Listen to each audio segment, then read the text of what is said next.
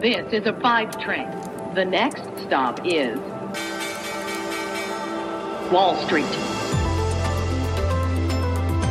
Hallo zu euch nach Deutschland und herzlich willkommen zu Wall Street Daily, dem unabhängigen Podcast für Investoren. Ich bin Sophie Schimanski und los geht's mit dem US-Handelsmorgen an der Wall Street. Die Aktien sind äh, an diesem Dienstag äh, vorbörslich kaum verändert gewesen, wobei der Dow Jones inzwischen aber wieder an Rekordmarken kratzt und äh, 120 Punkte im Plus steht. Der S&P 500 und auch der Nasdaq steigen, wenn auch äh, nicht so deutlich. Die Aktien, die an die wirtschaftliche Wiedereröffnung gebunden sind, äh, machen gerade einen Teil ihrer Verluste wieder wett. Norwegian Cruise Line zum Beispiel legt um 2% zu und American Airlines um 1%. Schön, dass ihr wieder dabei seid. Gestern der Dow leichtes Plus, genauso wie beim SP 500 und an der Nasdaq. Die Märkte zeigen sich weiterhin sehr robust obwohl ja die Belastungsfaktoren durchaus nach wie vor vorhanden sind. Die Stimmung, die wir gerade haben, die Corona-Sorgen kommen wieder ein Stück weiter auf. Die Sorge vor der steigenden Geldentwertung, der Inflation, die ist wieder da. Die Schuldenuhr läuft und läuft, ganz besonders rasant in den USA. Unsere Themen heute. Die Diskussion um die Schuldenobergrenze dürfte sich in den Herbst hineinziehen. Wir sprechen über das japanische Softbank und was die mit ihrem Besitz an Tech-Aktien gemacht haben. Wir schauen auf den Elektroautobauer Fisker und äh, schauen, von welcher Investmentbank sie warum Lob bekommen.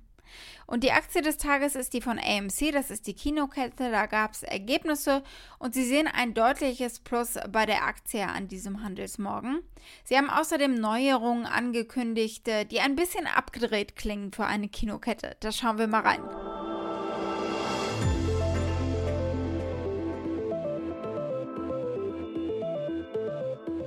Blicken wir als erstes auf die Schuldenobergrenze und äh, ein weiteres äh, Konjunkturpaket.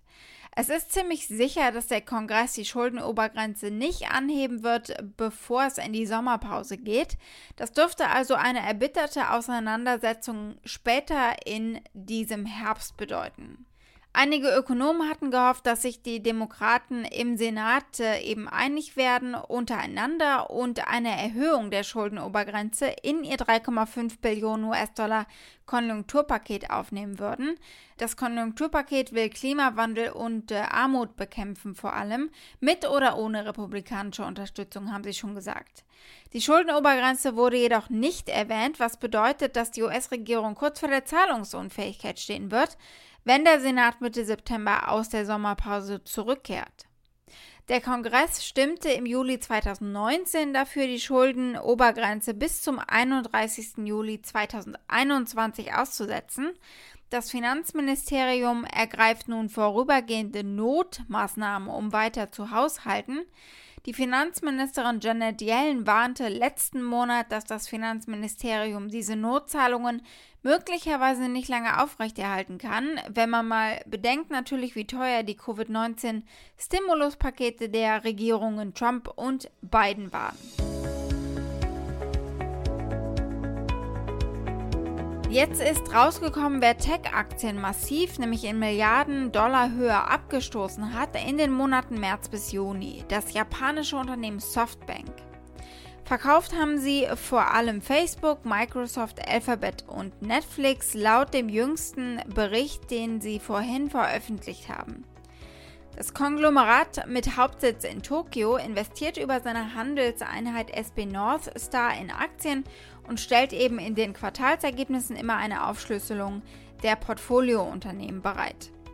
Facebook, Microsoft, Alphabet und Netflix wurden erst Ende März in das Portfolio aufgenommen, fehlten aber Ende des April-Juni-Quartals auf der Liste. Das heißt also, es gab entweder eine Reduzierung oder sogar einen vollständigen Abgang der Bestände. Ende März noch besaß Softbank 3,1 Milliarden US-Dollar an Facebook-Aktien, eine Milliarde an Microsoft, 575 Millionen an Alphabet und 382 Millionen an Netflix-Aktien. Laut den Unterlagen reduzierte Softbank den Umfang jetzt eben deutlich. Warum?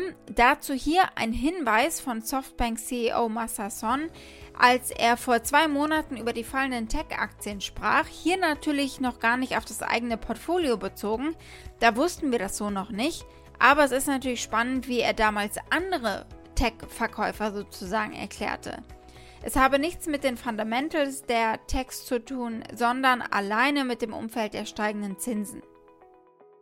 People's view on long-term interest and uh, some inflation and interest rate may go up. It's not the change in the company's performance. The fundamentals is very strong. Our companies are all growing. Tech companies are all growing. They have a record high profitability and so on. Uh, it's just that people's view on the, the long-term interest uh, rate and uh, uh, just a cyclical thing. It's no fundamental change. Insgesamt hielt SB North Star Ende Juni Anteile an Unternehmen im Wert von 13,6 Milliarden US-Dollar gegenüber 19 Milliarden US-Dollar Ende März. Reden wir als nächstes über den Elektroautobauer Fisker.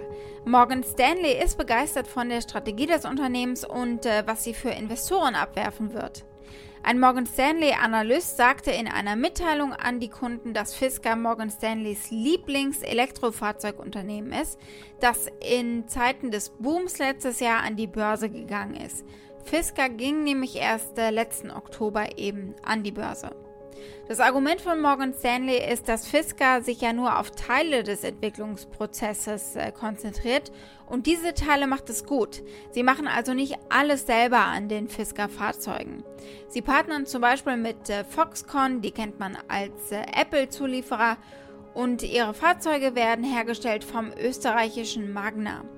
Sie sind äh, gut in der Zeit dadurch im Zeitplan und ihr Verlust pro Aktie aus dem letzten Quartal kommt durch Investitionen in Entwicklung, erklärt CEO Henry Fisker hier. We are working with two of the largest manufacturers in the world, one being Magna, which is a very large engineering supply chain and man- automotive manufacturer. And then we just signed a deal with Foxconn, as you mentioned, which where we are planning to make a truly revolutionary vehicle and being with these two large companies really puts us, I think, in a pole position to deliver on time. We're the only EV startup that have not used COVID to announce a delay. We're on time to deliver our next vehicles next year. And of course, you know, we are using money right now for development, which is, I think, good news. And that's why you see, of course, a loss per share because our development is on track. Morgan Stanley hat für die Aktie ein Kursziel von 40 Dollar pro Aktie festgelegt. Das liegt 166 Prozent über dem Kurs von Montag und äh, aktuell auch deutlich darüber, denn die Aktie liegt bei 18 Dollar etwa. Die Aktien stiegen im vorbörslichen Handel schon äh, um 10 Prozent und aktuell klettern sie sogar um 22 äh, Prozent knapp.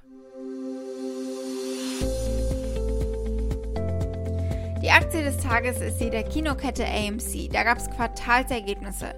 Das Unternehmen hat im zweiten Quartal einen geringeren Verlust als erwartet verzeichnet.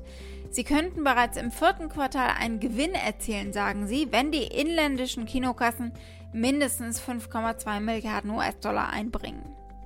Der CEO Adam Aaron sagte in einer Erklärung, AMCs Reise durch diese Pandemie ist noch nicht abgeschlossen und wir sind noch nicht über den Berg. Obwohl es keine Garantien dafür gibt, was die Zukunft bringen wird, kann man sich aber ein glückliches Hollywood-Ende dieser Geschichte vorstellen. Das waren also seine Worte.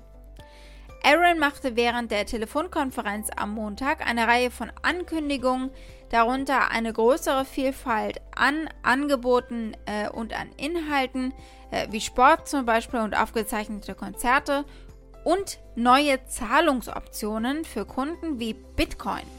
This increased knowledge has given me the confidence to tell you all today that AMC is hereby formally announcing on this call that by year end, we will have the information technology systems in place to accept Bitcoin as payment for movie tickets and concessions, are in the preliminary stage of now exploring how else AMC can participate in this new burgeoning cryptocurrency universe and we're quite intrigued by potentially lucrative business opportunity for AMC if we intelligently pursue further serious involvement with cryptocurrency. Was sagen Analysten? Fünfmal halten und viermal verkaufen. Begeisterung sieht anders aus. Aber die Kinokette hat natürlich viel durchgemacht und ist nicht gerade der Stern am Himmel der Wiedereröffnungstrays. Das durchschnittliche Preisziel liegt bei einem krassen Abschlag, nämlich nur bei gerade so über 5 Dollar. Aktuell steht die Aktie bei über 30. Wall Street. Damit war's das für heute. Ich hoffe, ihr seid morgen wieder mit dabei. Schickt mir gerne eure Fragen oder Vorschläge. Ihr erreicht mich unter wall-street-daily at mediapioneer.com. Habt einen schönen Abend heute noch. Eure Sophie.